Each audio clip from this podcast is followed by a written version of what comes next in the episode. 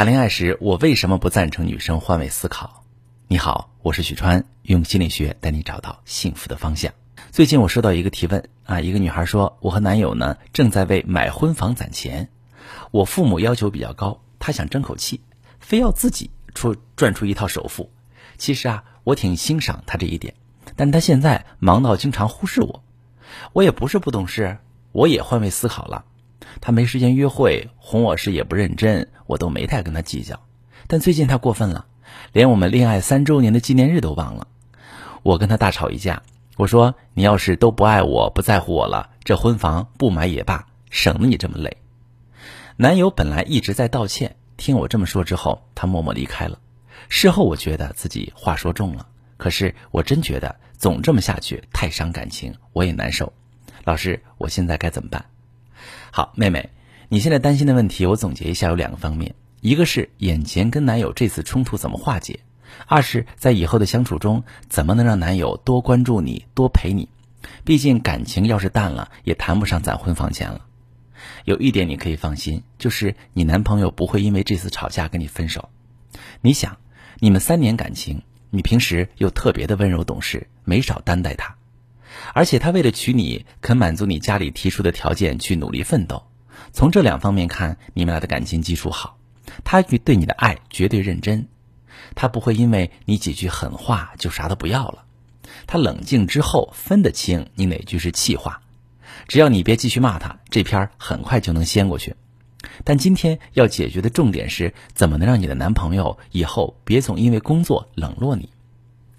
妹妹啊，其实很多女生都会跟你一样。以为换位思考就是懂事，就是替男朋友着想，就是站在男朋友的角度上理解他的做法，原谅他的错误。但结果呢？你替男友着想，男友替你着想了吗？他没有。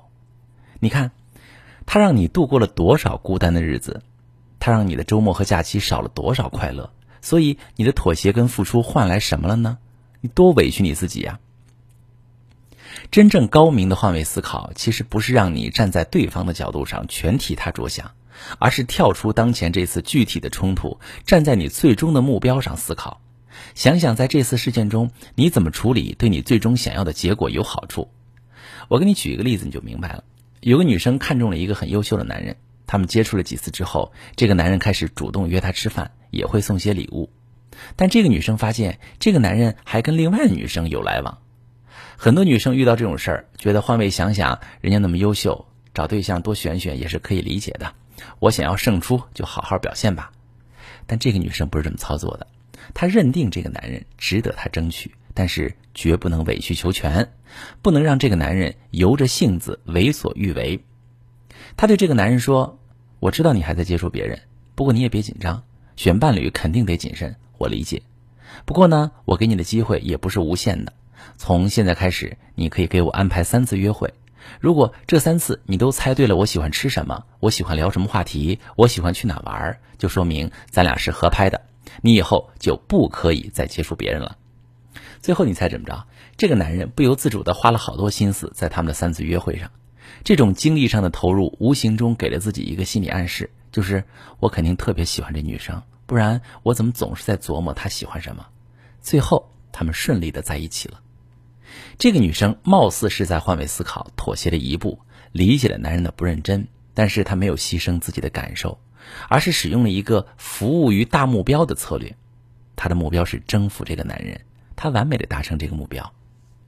爱情中的博弈其实就像下象棋，你为了将对方一军，你现在牺牲了一个车，这是战略性的，这个车不白牺牲，他死得其所。所以妹妹的情况处理起来更简单，男友因为忙忽视你，忘了纪念日，你可以说：“亲爱的，工作要紧，别紧张，我又跑不了。你忙完定个日子给我补上，我就不生气了。”这样说的好处在于，你的换位思考不是放他一马，不是忍了算了，而是让男朋友觉得你善解人意的同时，还屁颠儿屁颠儿满足你的需求。很多人都奇怪，为什么懂事的女生爱得很辛苦、很委屈，还换不来男友的珍惜和疼爱？其实就是因为你换位思考了，对方没换位思考，而真正能让你幸福的换位思考，不是你替他想，而是你替自己的最终目的想。如果正在听节目的你，也有一个不懂心疼你、总惹你生气的男朋友，你不知道怎么治他，把你的情况详细跟我说说，我来帮你分析。我是许川，如果你遇到感情难题、婚姻危机，可以加我的微信，把你的情况详细跟我说说。我的微信是幺五三零幺三零五二六三，把你的情况细节详细跟我说说，我来教你怎么做。喜欢我的节目就关注我、订阅我，我们一起做更好的自己。